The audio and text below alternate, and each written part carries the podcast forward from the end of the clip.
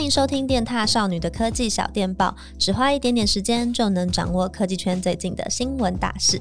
Hello，獭友们早安，我是电踏少女恩。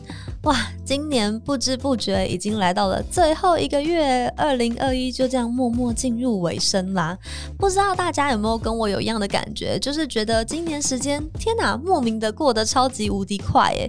虽然说每天就是，嗯，的确啦，还是一样很忙很累，然后日子看似过得很充实，可是如果你真的想要拿出一件什么很值得说嘴的事情来跟大家分享，好像。又没有，不知道，反正我就觉得一切都很莫名。那加上呢，我们电台因为疫情的关系，其实有长达五个月的时间都在家里。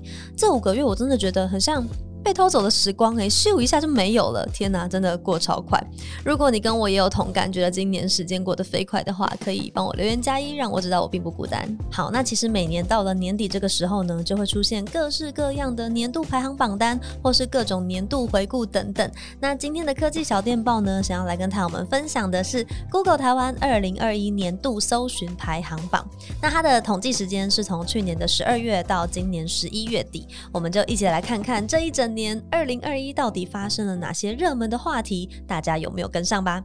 好，那我们首先就来看二零二一快速窜升的关键字前三名，大家在今年都搜寻了哪些关键字呢？分别是 NBA、疫情跟疫苗预约。NBA 啊，他们今年是在五月下旬的时候才开打嘛，那那时候正好碰上台湾就是刚宣布三级警戒，大家那时候都是不敢出门的状态啦，所以呢，因此也顺势带起了这个居家线上观看一些运动赛事的热潮。那另外两个疫情跟疫苗预约呢，不用说，就是呃大家都非常关注的民生资讯相关的话题啦，所以它就是也在呃这个关键字跟热门议题的这个榜上。再来，二零二一年大家都在 Google 上面。Google 什么呢？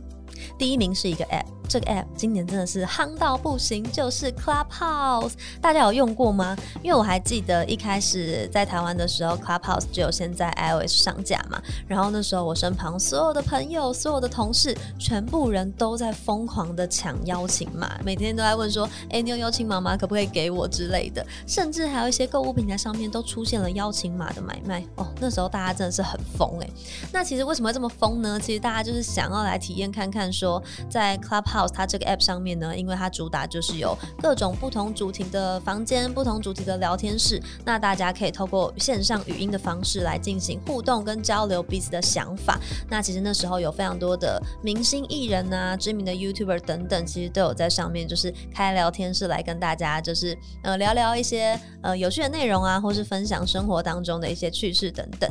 那时候我应该也有几个礼拜的周末都是泡在 Clubhouse 上面的。那不知道獭友们。你们那时候有没有跟上 Clubhouse 的风潮呢？大家最有印象的主题房间又是什么呢？除此之外呢，在今年二零二一台湾人最常 Google 什么的这个榜单当中啊，其实有非常多东西都是跟科技趋势或是科技产品有关哦。我觉得这个现象还蛮有趣的，像是在呃今年下半年元宇宙这个关键字刚出来的时候，就有非常多人好奇说，到底什么是元宇宙？这个概念是什么？因此呢，在 Google 这个搜寻上面就有很多人去打元宇宙是什么。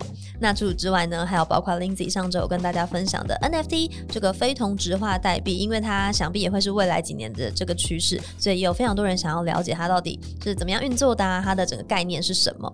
再来呢，还有就是在今年奥运期间，因为某位名人就是观看了非法的安博盒子，因此让安博盒子这个声名大噪，所以也有非常多人去搜寻安博盒子是什么、怎么用等等的这些小技巧。还有一个我自己印象非常深刻的就是某一天中午突然爆红的一个迷因猫猫小游戏 Pop Cat，它有没有没有玩呢、因为我记得那几天的午休，我们就是呃同事那时候还是线上作业嘛，但是我们一午休就会赶快大家来分享自己贡献了多少的点击。那其实我觉得那一阵子应该是乡民们最团结一心的时候，因为大家就是疯狂的点击荧幕，为的就是希望可以让台湾冲上那个游戏的排名。那我们其实也获得了不少次的冠军。军哦，赞，感谢大家的贡献。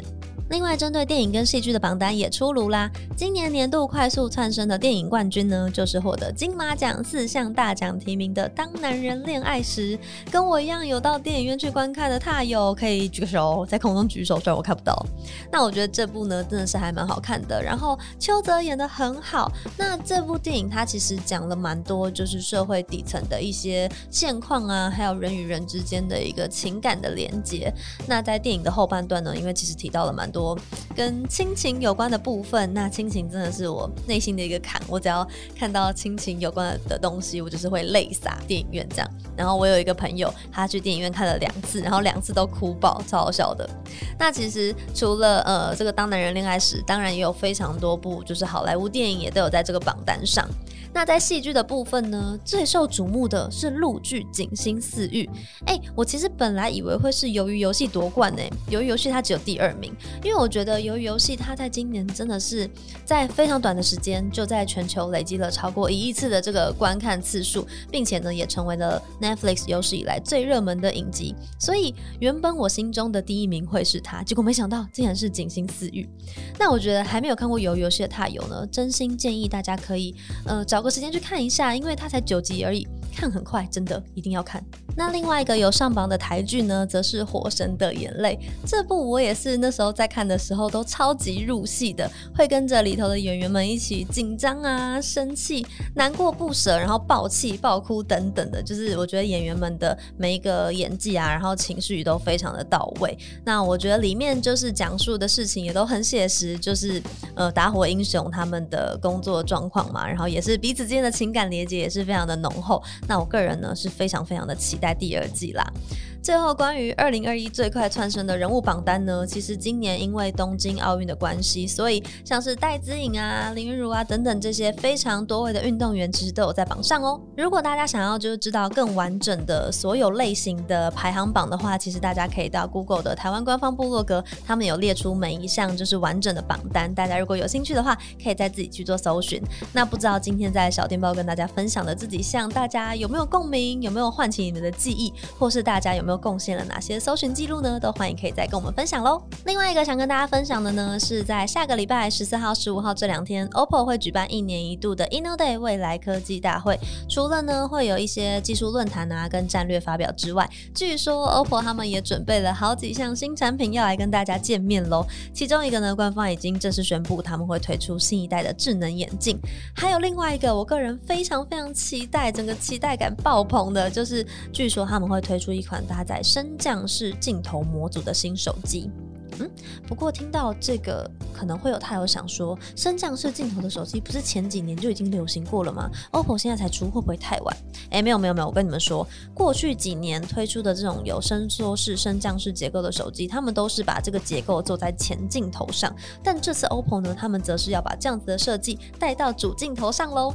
他们这个礼拜呢，有在自己的官方推特上面贴出了一段影片，从影片中呢，会发现说，在机背就是主镜头的地方，有做了一个伸缩。多式的设计，那目前呢，外媒是在猜测说，嗯、应该可以借由这样子的硬体优势来展现整个变焦拍摄时候的一个表现能力。因为毕竟现在很多手机虽然说主打可以做到非常高倍的变焦，但很多可能都是利用演算法啊，或是一些软体来进行，就是拍到这样子的画面。但 OPPO 呢不是，它就是硬生生的用硬体的这个优势来展现整个实力。